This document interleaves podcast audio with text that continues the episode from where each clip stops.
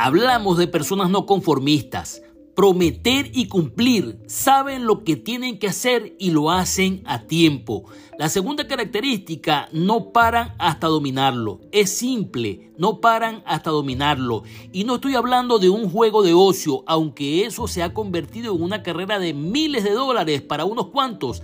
Hablo de lo que te mueve, de lo que te apasiona, de lo que te gusta y sabes que si pisas el acelerador en esa dirección el resto de tu vida, vas a ser feliz haciendo lo que dominas y estás dispuesto a mejorar todos los días y convertirte en una superestrella.